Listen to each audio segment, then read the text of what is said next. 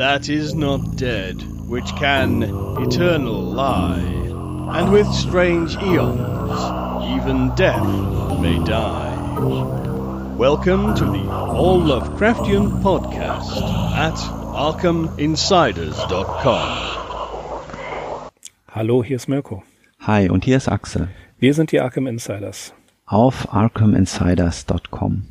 Wie bereits angekündigt, begeben wir uns heute in die Traumlande, zurück in die Traumlande, und zwar mit dem Megatext äh, Dream Quest of Unknown Kadath, die Traumsuche nach dem unbekannten Kadath. Axel, das ist, glaube ich, der längste Text, den wir bis jetzt hatten, richtig? Auf jeden Fall. Und es ist auch einer von überhaupt den drei längsten Texten, die Lovecraft äh, geschrieben hat, zumindest im fiktionalen Bereich. Die anderen sind At the Mountains of Madness und The Case of Charles Dexter Ward, der sogar noch ein bisschen länger ist. Aber ja, also hier haben wir es wirklich mit einem regelrechten Kurzroman zu tun. Wir hatten ja schon angekündigt, dass wir auf diese Geschichte zwei Episoden machen werden. Und zwar in der ersten werden wir jetzt natürlich eine Zusammenfassung liefern und bei der zweiten Episode besprechen wir die ganzen Hintergründe und was wir uns da so alles äh, bei gedacht haben, was wir gefunden haben. Das Übliche eben. Aber mit, äh, da die Story so wahnsinnig lang ist, möchten wir die, diesem Podcast in zwei Hälften teilen. Geschrieben wurde die Geschichte im Oktober 1926 bis, wir haben ein klares Enddatum, zum 22. Januar 1927 und tatsächlich erst 1948 veröffentlicht, posthum, denn Axel, bei Dream Quest of Unknown Kadath handelt es sich gar nicht wirklich um einen Roman, obwohl das immer so erscheint. Ja, wie gesagt, ich habe ja auch den Begriff Kurzroman benutzt. Ähm, worauf spielst du genau an? Ich spiele genau auf, darauf an, dass das eigentlich überhaupt niemals zur Publikation vorgesehen war, sondern Lovecraft hat hier einfach mal ein bisschen ins Blaue geschrieben, hat äh, ein Konzept entworfen. Es handelt sich hierbei eigentlich eher um eine Rohfassung. Darüber werden wir in der nächsten Folge noch etwas genauer berichten. Aber es gibt eine wunderschöne Ausgabe aus der Hobbit-Presse, vom Klett-Cotta Verlag. Äh, so ein braunes Büchlein ist das, wenn ihr das findet. Das gibt's antiquarisch für sehr wenig Geld. Das Ganze erscheint wirklich so als ein zusammenfassender Roman. Aber, und dessen müssen wir uns immer bewusst sein, deswegen gibt es da auch die, ja, wie soll man sagen, Stellen, die eigentlich hätten noch mehr ausgebaut werden können, die aber sehr seltsam kurz erscheinen und manchmal auch so ein, ein bisschen äh, ungerade sind. Das liegt aber wirklich damit zusammen, dass Lovecraft hier diese Story zwar runtergeschrieben hat, aber eben eher als Konzept und nicht als fertigen Text Text.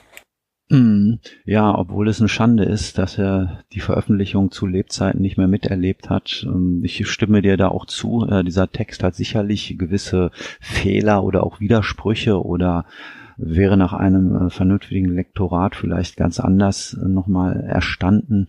Aber ja, ich kann doch ganz klar sagen, also die, dass er mich jetzt bei dieser erneuten Lektüre begeistert hat und äh, ja, also es ist definitiv eins äh, von Lovecrafts Highlights. Auf jeden Fall, ich liebe diese Geschichte sehr, äh, einfach weil hier wirklich alles reingepackt wird, was man so reinpacken kann. Und da hat Lovecraft seiner Fantasie vollkommen freien Lauf gelassen. Die Editionen, wir werden uns auch da in der nächsten Episode drüber unterhalten, sind weitgehend am Original. Also es ist tatsächlich Raw Lovecraft, kann man sagen. Und die Bilder, die er hier sprachlich zeichnet, das macht einfach Spaß, das Ganze zu lesen. Es ist einfach wahnsinnig viel drin. Es werden hier sämtliche, tja, Orte und Begebenheiten, die in den Traumlandetexten vorher erwähnt worden sind, zusammengefasst. Die werden quasi alle nochmal vorgeführt. Man erlebt oder das ein oder andere Revival. Wir begegnen einigen Personen wieder, einigen Ortschaften natürlich auch. Und dieses, die Traumlande hier, so konkret wie sie hier in dieser Geschichte dargestellt werden, das treffen wir nie wieder an. Und das gab natürlich etlichen Autoren, vor allen Dingen äh, Lynn Carter war es, glaube ich, ähm, Zugang zu diesen Traumlanden und Lovecrafts Diktum, man möge sich an seinen Ideen, an seinen Geschichten gerne bedienen und das Ganze weiterführen, hat hier wirklich ähm, richtig viel, ja, viel Kraft gefunden. Ja, gerade Lynn Carter und auch Lions Break the Camp sind begeistert von dieser Geschichte, was auch nicht verwundert, weil gerade diese beiden Autoren haben natürlich eine starke Fantasy-Schlagseite und das Fantasy-Genre wird hier von Lovecraft ziemlich stark bedient, wie ich finde. Aber im Gegensatz zu den von dir genannten kürzeren Traumlande-Geschichten, die wir hier auch in diesem Podcast schon besprochen hatten, kommt doch äh, ja eine ordentliche Prise Horror hier noch zum Tragen und das ist das, was mir die Geschichte im Endeffekt auch so lieb und teuer macht. Und sie wurde im Oktober begonnen. Und wir haben Oktober, wir nehmen es im Oktober auf, haben wir mal wieder hervorragend getimt, denn das ist äh, tatsächlich auch so eine Geschichte, die fällt einem schwer im Sommer zu lesen. Das ist so eine typische Herbst-Winter-Geschichte, wie ich finde. Ja, man kann sich doch in diese Tiefen, in diese buchstäblichen Tiefen, äh, die Lovecraft hier entwirft, äh, verlieren bisschen muss man die Lektüre dosieren, meiner Meinung nach, weil er sich, äh, wie es eben so seine Art ist, äh, versucht in Superlativen selbst zu übertreffen. Aber ja, immer mal so eine kleine Dosis ähm, Traumsuche nach dem unbekannten Kadab, das macht schon Laune, gerade in der finsteren Jahreszeit. Ähm, zu dieser Zeit lebte er schon äh, wieder in Providence auf der Barn Street Nummer 10 und ähm, da stelle ich mir halt wirklich vor, wie er dort in seinem Arbeitszimmer saß und angefangen hat, hier die ganzen Entwürfe und die ganzen Texte, vorhergehenden Texte, The White Ship, Fires, Doom That Came to Sarnas, alles, was mehr oder weniger in diese Traumlande-Geschichte hineinkam, auch wieder zu fassen, Axel. Wollen wir einfach mal mit der Zusammenfassung loslegen? Können wir gerne machen. Und ja, ganz wichtige Figur in diesem äh, Kurzroman ist natürlich Randolph Carter, sozusagen ein alter Bekannter von uns. Und Randolph Carter träumt dreimal von einer fantastischen Stadt im Sonnenuntergang. Dieses Traumbild weckt in ihm eine unstillbare Sehnsucht und ja, es erinnert ihn auch an ein verlorenes Glück aus Kindertagen. Doch die großen Götter, so meint Carter, verwehren ihm den Zugang zu der Stadt, die er stets nur von einem erhöhten Standpunkt aus betrachten kann. Carter beschließt also, die Götter auf ihrem Berg, dem unbekannten Kadab in der Eiswüste, aufzusuchen, um ihre Gunst zu erlangen. Dazu steigt er zuerst die 70 Stufen in die Flammenhöhle hinab, um sich Rat bei den Priestern von Nasht und Kaman Tar zu holen. Diese weisen darauf hin, dass die großen Götter nicht gerne mit Wünschen behelligt werden. Auch warnen sie vor einer Reise zum Kadab, von dem man gar nicht wisse, ob er noch in den Traumländern der menschlichen Bereiche oder in denen unbekannter Nebensterne von Aldebaran oder Formalhaut läge. Bekanntlich seien erst drei Menschen zu einer solchen Reise aufgebrochen und zwei von ihnen seien völlig wahnsinnig zurückgekehrt. Weiterhin malen die Priester die unberechenbaren Gefahren jenseits des geordneten Kosmos aus. Insbesondere warnen sie vor dem Dämonensultan Azathoth und Nyarlathotep, welcher Seele und Bote der finsteren, hirnlosen anderen Götter ist. Ungeachtet dieser Mahnungen bricht Carter jetzt zu seiner Reise ins Reich der Träume auf. Die 700 Stufen des tiefen Schlummers bringen ihn hinab in den verzauberten Wald. Dieser ist die Heimstatt der Soaks, kleiner brauner Wesen voller Neugierde und Hinterhältigkeit. Carter indes fürchtet sie nicht. Er spricht ihre Sprache und so verrät ihm einer der ältesten Soaks, dass in Ultha jenseits des Flusses Sky die letzte Abschrift der pnakotischen Manuskripte läge. Darin enthalten seien viele Informationen über die Götter. Carter verlässt den Zauberwald, wobei er eine bestimmte Stelle meidet, an welche eine riesige Steinplatte einen Zugang ins Erdinnere abschottet. Einige neugierige Soaks folgen ihm, versessen darauf, seine weiteren Abenteuer zu erfahren. Über Nir kommt Carter nach Ulthar, eingebettet in eine freundliche Hügellandschaft und belebt von unzähligen Katzen, die nach einem alten Gesetz in dieser Stadt nicht getötet werden dürfen. Dort sucht Carter Rat bei dem Patriarchen Atal, der einst den verbotenen Berg Harpek klar unversehrt bestieg, während sein Gefährte Barsei der Weise schreiend in den Himmel gezerrt worden war. Damals war es ihr Wunsch gewesen, die Götter im Mondlicht tanzen zu sehen. Atal rät dringend davon ab, nach dem Kadath zu suchen, denn selbst wenn es gelingt, die Götter der Menschen zu überlisten, so wachen über jene doch die außerirdischen anderen Götter, über die man am besten gar nicht spricht.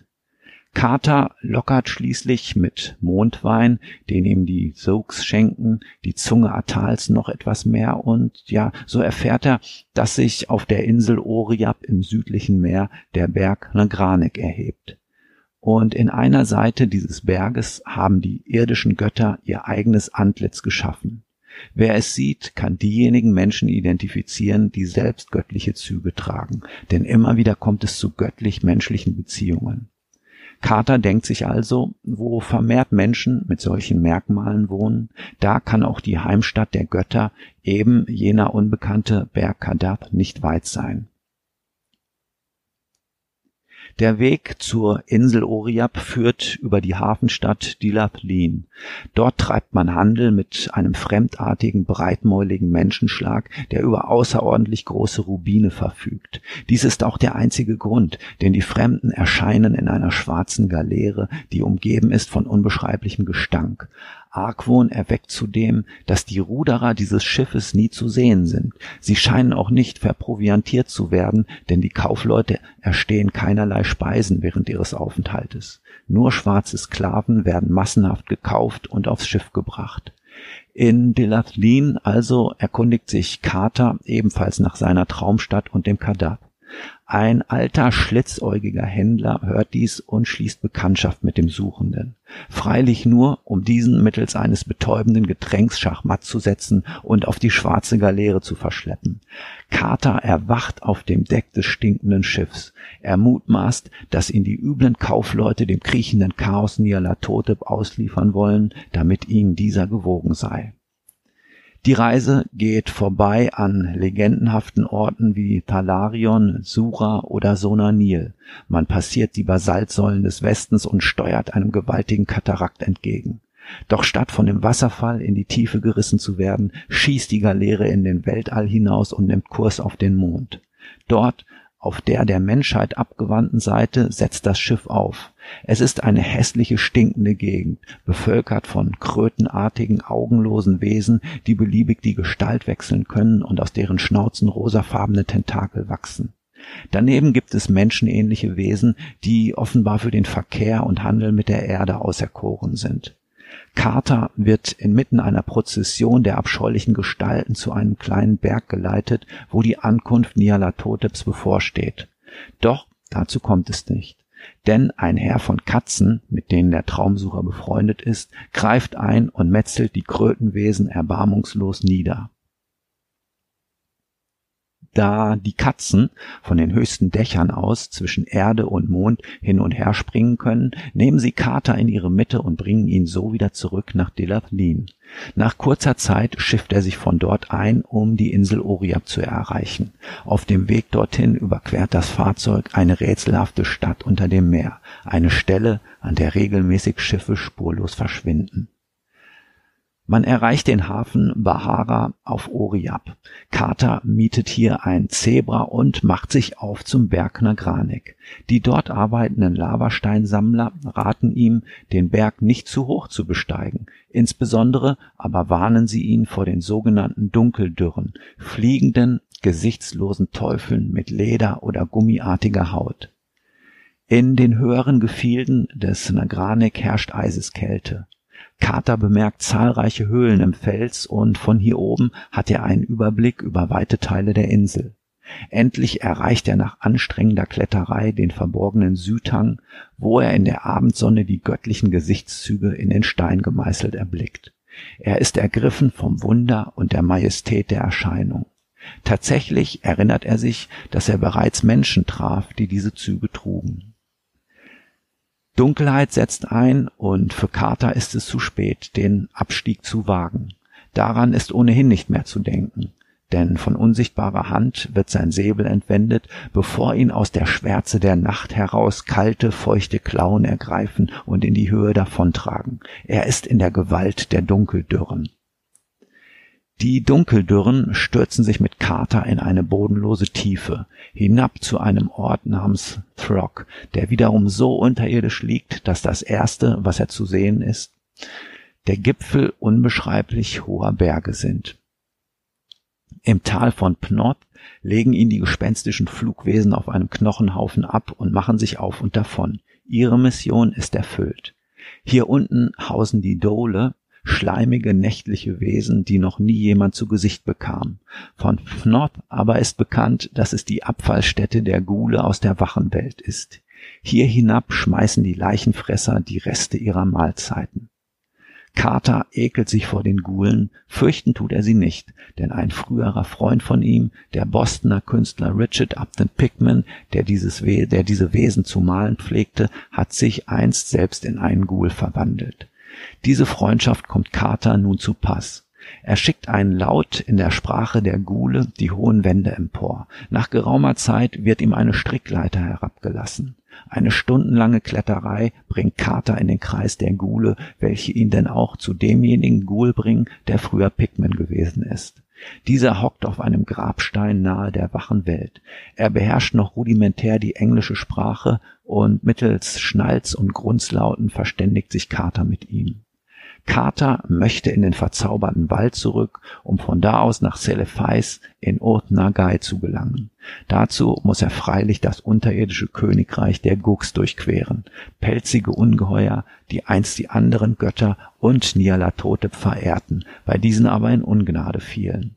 Aus diesem Königreich führt ein gewaltiger Turm, der das Zeichen von Korth trägt, empor in den Zauberwald.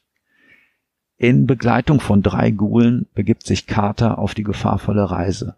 Doch bevor das unheilige Quartett den zentralen Turm erreicht, muss noch ein Kampf zwischen Gux und Gasts abgewartet werden. Die Gags sind geschuppte, nur entfernt menschenähnliche Wesen, die sich wie Kängurus hüpfend fortbewegen.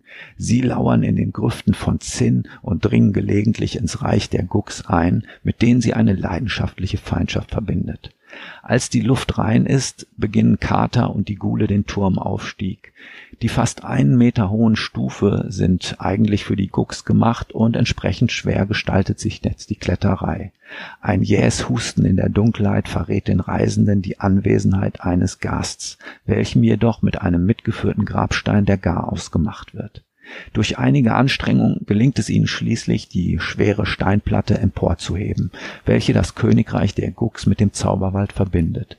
Da ihnen einer der Unholde dicht auf den Fersen ist, beschließen die Gule, nicht durch die Unterwelt zurückzukehren, sondern den Heimweg über Dylathlin und die uralte Stadt Sarkomant anzutreten. Carter ist nicht böse, ihrer zwar treuseligen, aber auch irgendwie widerwärtigen Gesellschaft entledigt zu sein. Er selbst belauscht in dem Wald eine Zusammenkunft der hinterhältigen Soaks. Diese planen einen Vernichtungskrieg gegen die Katzen, da diese diejenigen Soaks, welche damals Carter neugierig gefolgt waren, gefressen hatten. Carter informiert natürlich die Katzen und es gelingt dem gut organisierten Felidenherr, die Soaks ohne nennenswerte Kampfhandlung zu überrumpeln.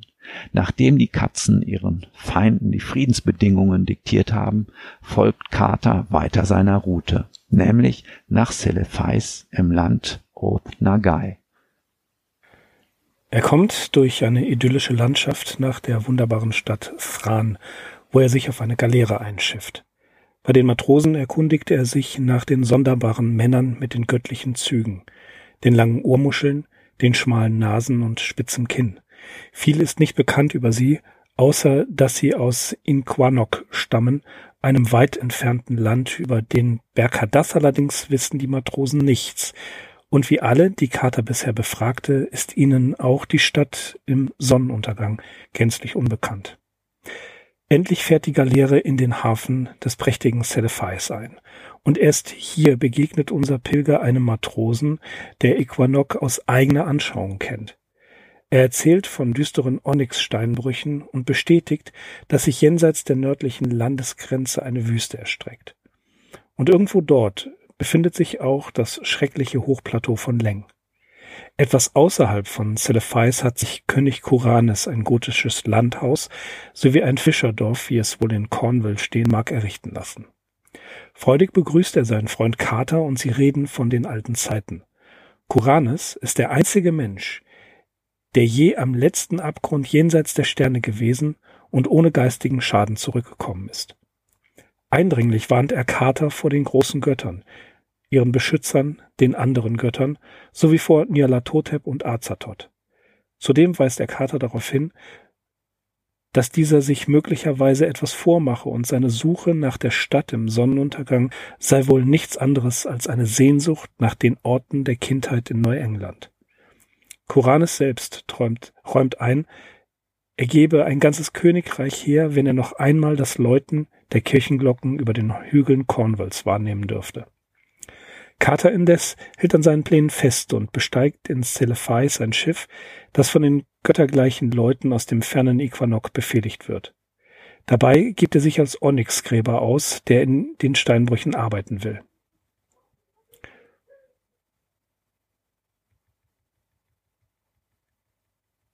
Nach einer dreiwöchigen Schiffspassage ist die fantastische Zwielichtstadt von Equanok erreicht.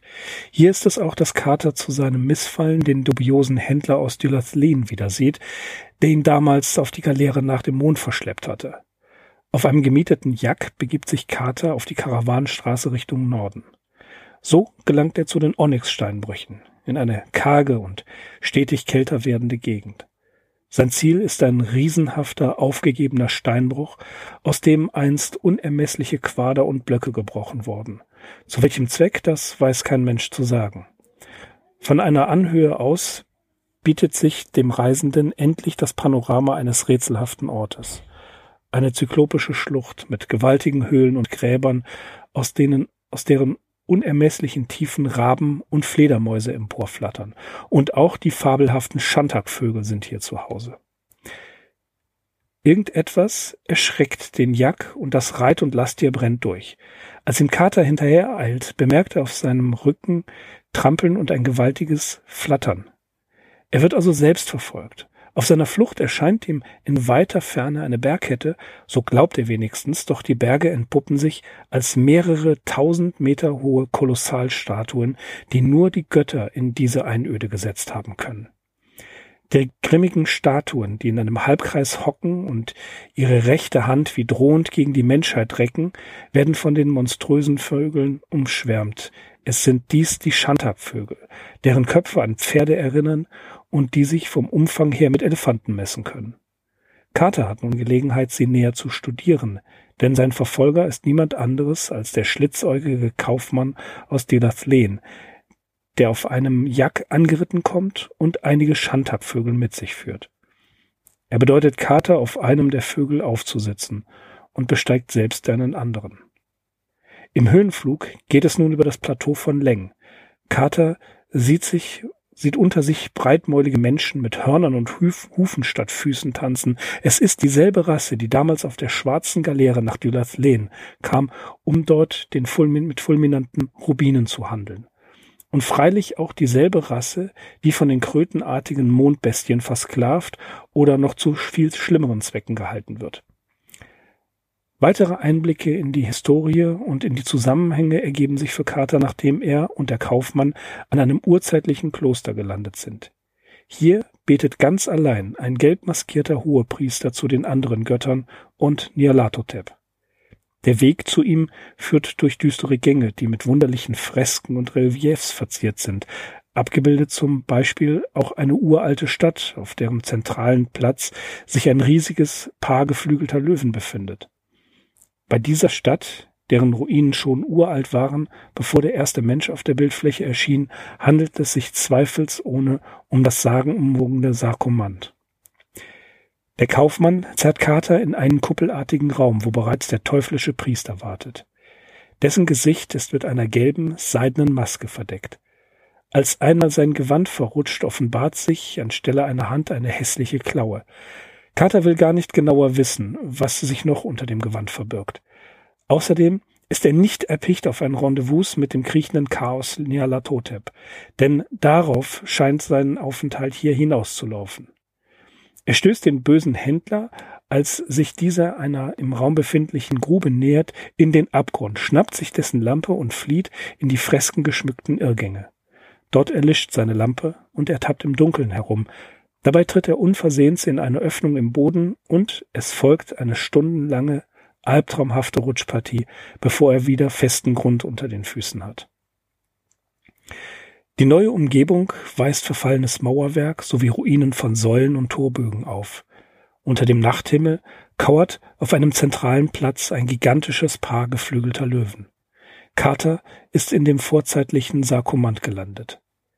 Er entdeckt in der unheimlichen Ruinenstadt den Schein eines Feuers. Behutsam schleicht er sich in eine Gruppe von Mondbestien und Halbmenschen von Leng, gruppiert um eben die drei Gule, die ihn treu durch das Reich der Gux geleitet haben. Sie wurden auf ihrem Rückweg aus dem Zauberwald, der sie über Sarkomant führte, von ihren Feinden gefangen genommen und werden nun gepeinigt. Carter beschließt, Hilfe zu holen. Auf dem Zentralplatz zwischen den Löwenstufen befindet sich der Eingang in die Grabgewölbe der Gule. Ein endloser Abstieg beginnt und endet damit, dass Carter erneut von den Dunkeldurren ergriffen und fortgetragen wird. Doch erinnert er sich an das Passwort, das ihm die Gule verrieten und das dafür sorgt, dass ihm die Flugwesen gewogen sind. Unter der Führung desjenigen Ghouls, der einst Richard Upton Pickman war, formiert sich ein Heer aus Gulen und Dunkeldürren, um die Gefangenen zu befreien. Gemeinsam fliegt man zurück nach Sarkomant, wo die Unholde noch immer am Ankerplatz unweit ihrer schwarzen Galeere herumlungern. Rasch ist der Kampf zu Ungunsten von Mondbestien und Halbmenschen entschieden.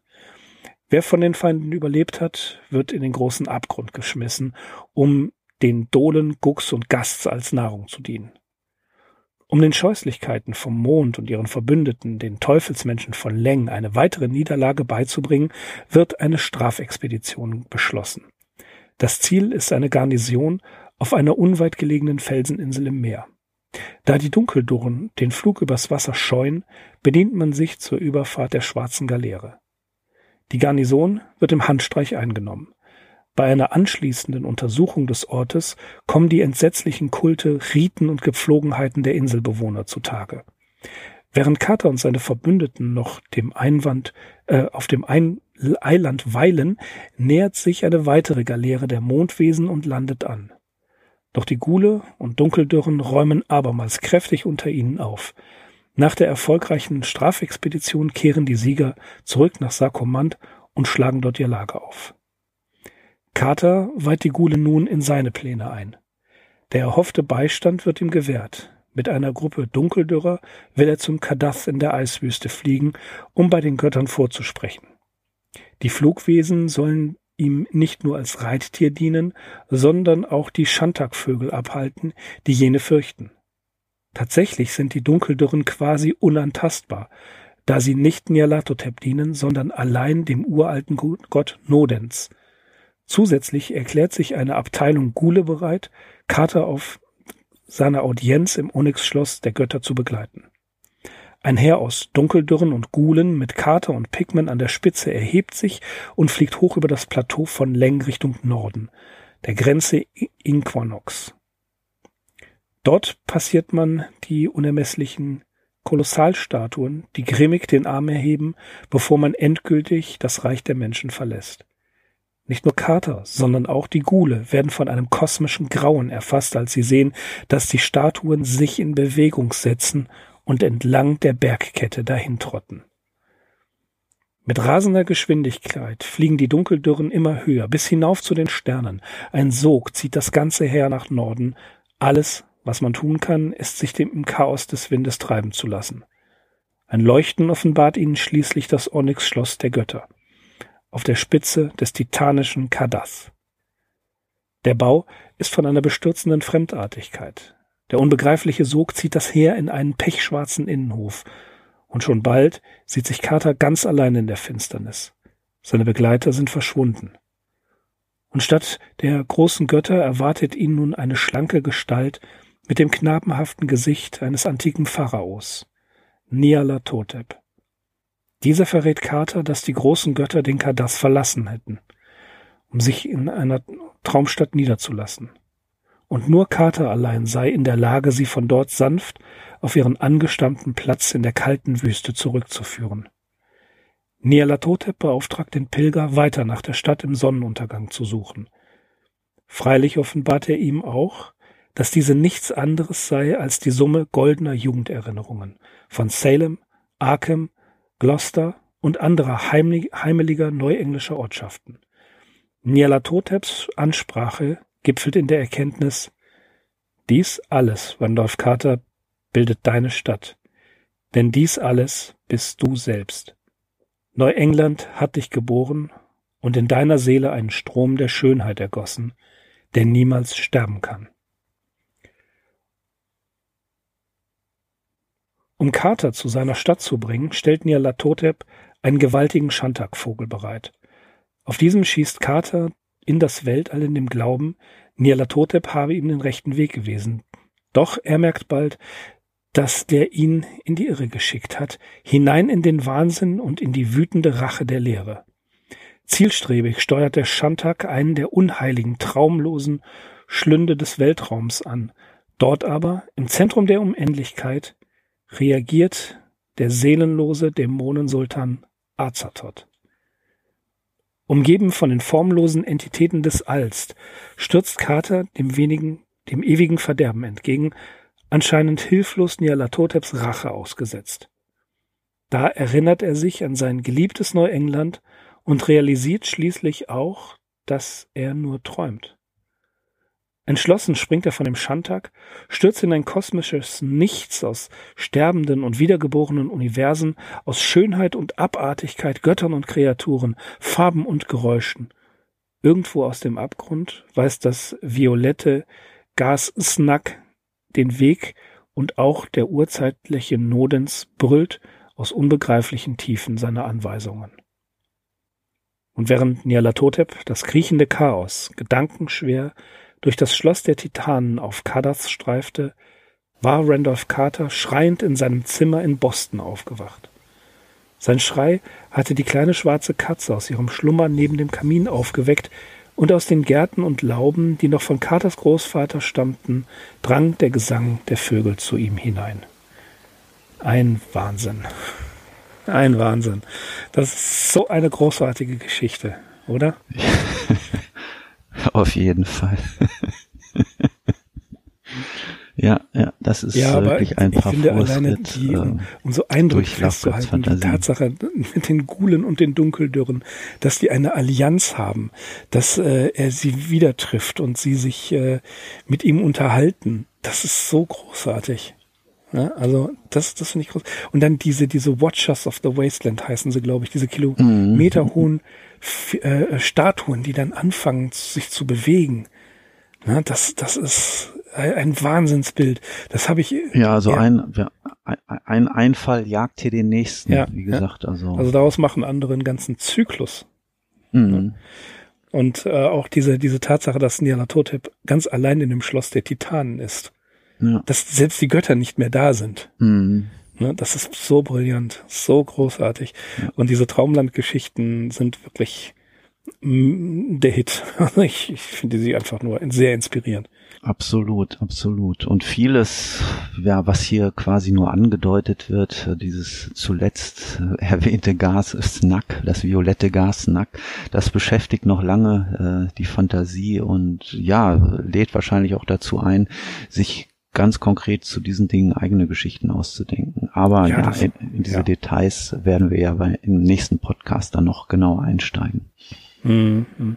Aber wie gesagt, ich finde äh, alleine die, die Vorstellung, die gerade ab dem Teil, wo die Gule auftauchen, diese Bilder, die er da zeichnet, äh, er hat auch in dieser Zeit im Oktober, November 1926 einen ähm, Brief geschrieben, in dem er nochmal stark darauf eingeht, dass die Atmosphäre, die geschilderte Atmosphäre in einer, in einer Horrorstory oder überhaupt in einer Story zu dem Wesentlichen gehört.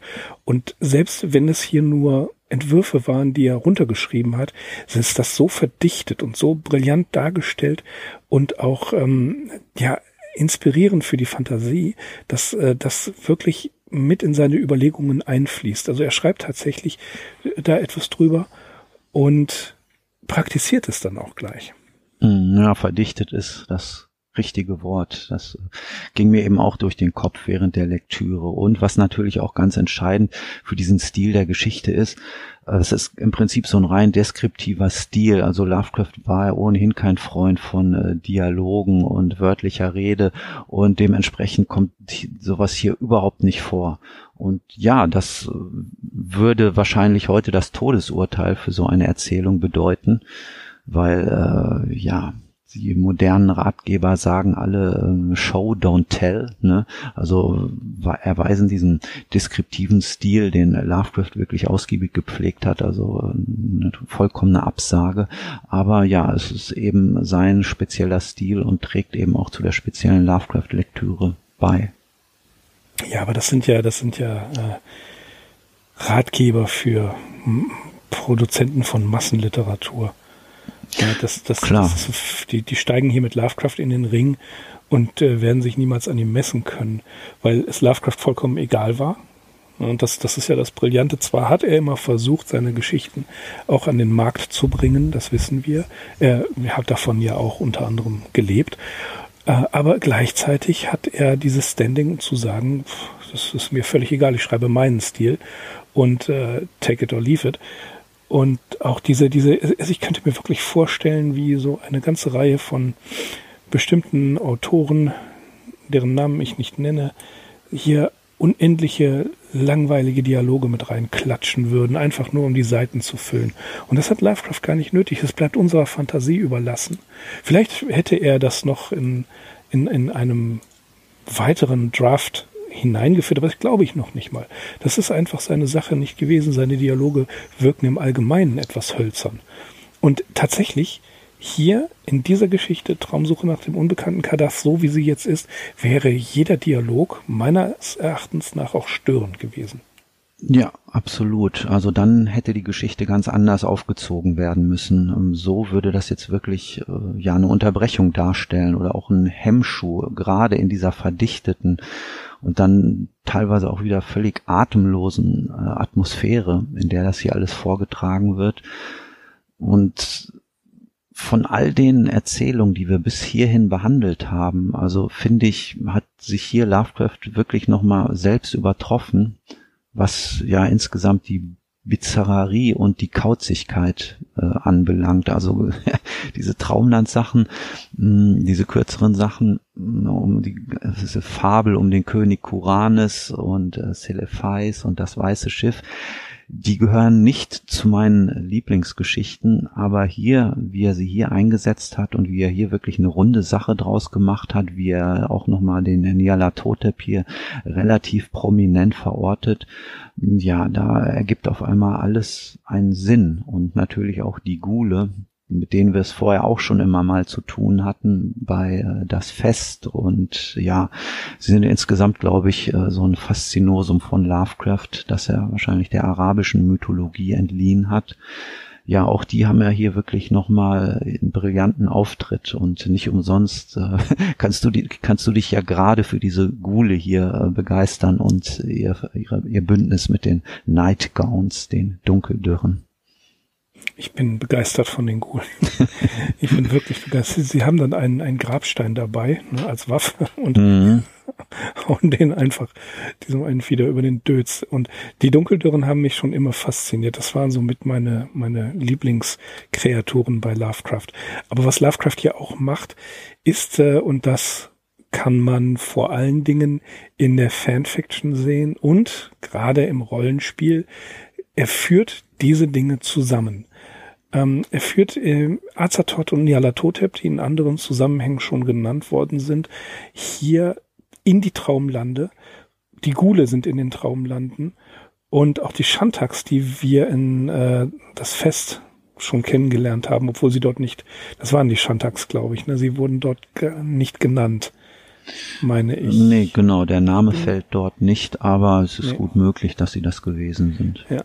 Er führt das alles hier zusammen und äh, schließt damit den Kreis zwischen der, zwischen dem Arkham Circle, wie man es eigentlich nennen sollte, und den Traumlandegeschichten. Mhm. Und dadurch, dass äh, er Pigman an einem, wer es glaube ich, an einem Grabstein findet, der ganz nah an der Welt der wachen Menschen ist und damit auch an der Welt des Arkham Circles. Ähm, damit hat er das Tor geöffnet. Ne? Carter als ähm, Sucher des, des Bizarren und des Außergewöhnlichen, der seine Nächte des Öfteren auf Friedhöfen verbracht hat, ist der, ja, der, der Mensch, in dem ähm, beide Welten oder durch den beide Welten zusammengeführt werden in, in den Geschichten über äh, Randolph Carter. Und das finde ich ist äh, ein ganz faszinierender Charakter. Und ähm, Carter, ich weiß nicht, ob du den, ich weiß gar nicht mehr, wie der Film, ja, Nameable, kennst du den aus mhm, den 80ern? Ja, den kenne ich. Ja, den, den finde ich auch brillant. Also der, der ist unglaublich trashig, aber hier haben wir so einen Carter, wie ich ihn mir gerne vorstelle. Mhm. Ja, ja und immer faszinierend bei Lovecraft, was ich nicht als Manko empfinde, sondern als große Stärke und als wirklich auch starke Eigenart dieses Autors ist einfach, wenn man so will, eine Beschränktheit der Motive. Also er kommt hier wirklich auf ganz viele Dinge zu sprechen, die er vorher schon erzählt hat. Er findet im Prinzip relativ wenig neu. Sieht man mal von gewissen Figuren ab, die aber nur ihrem Namen nach hier genannt werden. Ja, ich gebe dir natürlich völlig recht. Also es ist äh, sowohl der Arkham Zirkel, äh, den er vorher schon ähm, in Arbeit hatte, ja, also trifft sich hier aufs Glücklichste mit den ähm, rudimentären Traumlandgeschichten um dann ja wirklich eine runde Sache draus zu machen. Und es ist erstaunlich, dass Lovecraft das mehr oder weniger so als Schreibübung Übung betrachtet hat. Also vielleicht war auch zu dem Zeitpunkt sein Bekanntheitsgrad auch unter seinen Freunden und Fans noch nicht der Gestalt, dass er äh, selbstbewusst und auch stolz sagen konnte, so guckt mal, aus allem, was ich bisher geschrieben habe, ich habe mich mal jetzt hingesetzt, ein paar Wochen oder Monate und habe alles zusammengepackt und äh, ja, vielleicht so, so ein äh, so, so einen ersten ähm, ja, so ein erstes Highlight meiner schriftstellerischen Karriere abgeliefert. Ja, so ein erstes ähm, Get Together. Mhm. Aber darüber werden wir in der nächsten Episode zu den Traumlanden sprechen. Wir werden die Hintergründe beleuchten. Wir versuchen so weit wie möglich äh, ja, Licht ins Dunkel. das hat auch wieder mehrere Bedeutungen. Wir werden zunächst natürlich mal ein bisschen äh, die Entstehungsgeschichte beleuchten und dann mal schauen, was uns alles begegnet und was uns alles so aufgefallen ist. Bis dahin verabschieden wir uns und äh, eigentlich könnte man das mit einem gepflegten Träumt schön können wir uns verabschieden und freuen uns schon auf die nächste Episode, wenn es wieder heißt, die Arkham Insiders sind da und wir träumen uns in die Traumlande hinüber. Bis dahin verabschiede ich mich. Ich bin Mirko. Ich bin Axel. Wir sind die Arkham Insider. Auf arkhaminsiders.com. Bis zum nächsten Traum. Macht's gut. That is not dead, which can eternal lie, and with strange eons even death may die. Welcome to the All Lovecraftian podcast at ArkhamInsiders.com.